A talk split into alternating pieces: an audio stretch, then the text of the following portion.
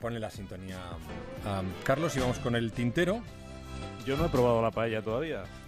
Pues será porque no has querido. Que estaba ocupadísimo, no he tenido... con el tintero. No he tenido un momento libre. con el tintero. Mira, te diré, Juan Ramón, que había pensado en... Eh, había pensado en detallarte una por una las 37 preguntas que no me ha dado tiempo a hacerle a Pablo Iglesias esta mañana. Era un buen tintero. Porque es lo que se me ha quedado hoy en el tintero, básicamente. Pero bueno, dado que la noticia del día, una de las noticias del día, es que Estados Unidos y Cuba reabren sus embajadas, voy a hablarte de un bebé. Bueno, era un bebé cuando llegó, porque cuando se fue tenía 74 años. Y, saber su edad era una cosa fácil, porque había nacido justo un año antes de que acabara el siglo, de manera que si estabas, por ejemplo, en el año 1915 gobernando García Menocal, pues él tenía 16 años. Si estabas en el año 30 con Machado en el poder, pues él tenía 31 años. Estabas en el 59 con Fidel recién descendido de la Sierra Maestra, pues él tenía 60 años. Cuando murió en el año 74 estaba a punto de cumplir 75. Sus padres lo habían llamado, cuando nació lo llamaron William.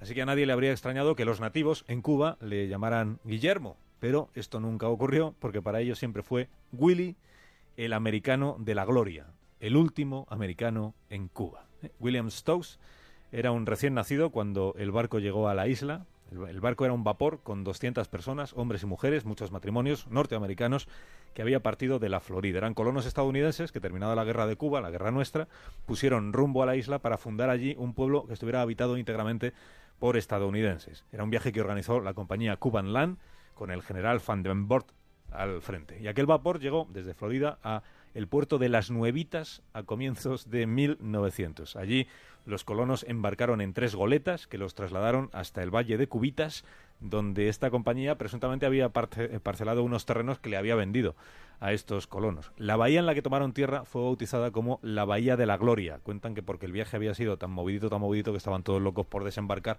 y al ver dónde hacerlo, vieron la gloria. Desembarcaron, los Stokes con el bebé en brazos recién nacido, tuvieron que hacer aquellas 200 personas seis kilómetros caminando hasta encontrar el sitio donde supuestamente iban a tener que construir un pueblo, las prometidas parcelas que en realidad estaban sin urbanizar, o sea, todo era agreste, todo por hacer, todos ellos se sintieron muy engañados pero algunos decidieron permanecer allí. El comienzo fue un infierno, pero en un año ya contaba la ciudad nueva, a la que bautizaron naturalmente como La Gloria, ya contaba con su avenida central, con su oficina de correos, con sus iglesias católica y protestante, con sus casas de madera unifamiliares con jardín a la manera norteamericana, incluso empezaron a atender las vías del tren para comunicar la nueva ciudad con Porviaro.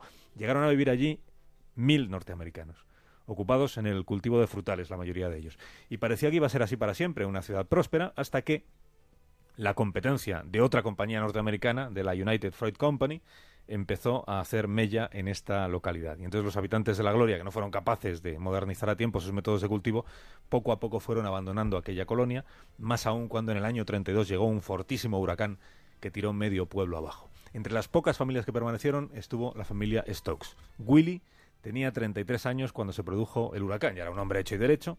Era el dueño de una tiendecita que estuvo abierta mientras él tuvo salud para atender a sus clientes. Claro, con el triunfo de la revolución, de la revolución de Fidel, el castrista, se produjo una nueva estampida de norteamericanos. Esa tiendita dejó de ser suya para pasar a ser propiedad del pueblo, pero la siguió atendiendo él, aunque los vecinos eran cada vez menos.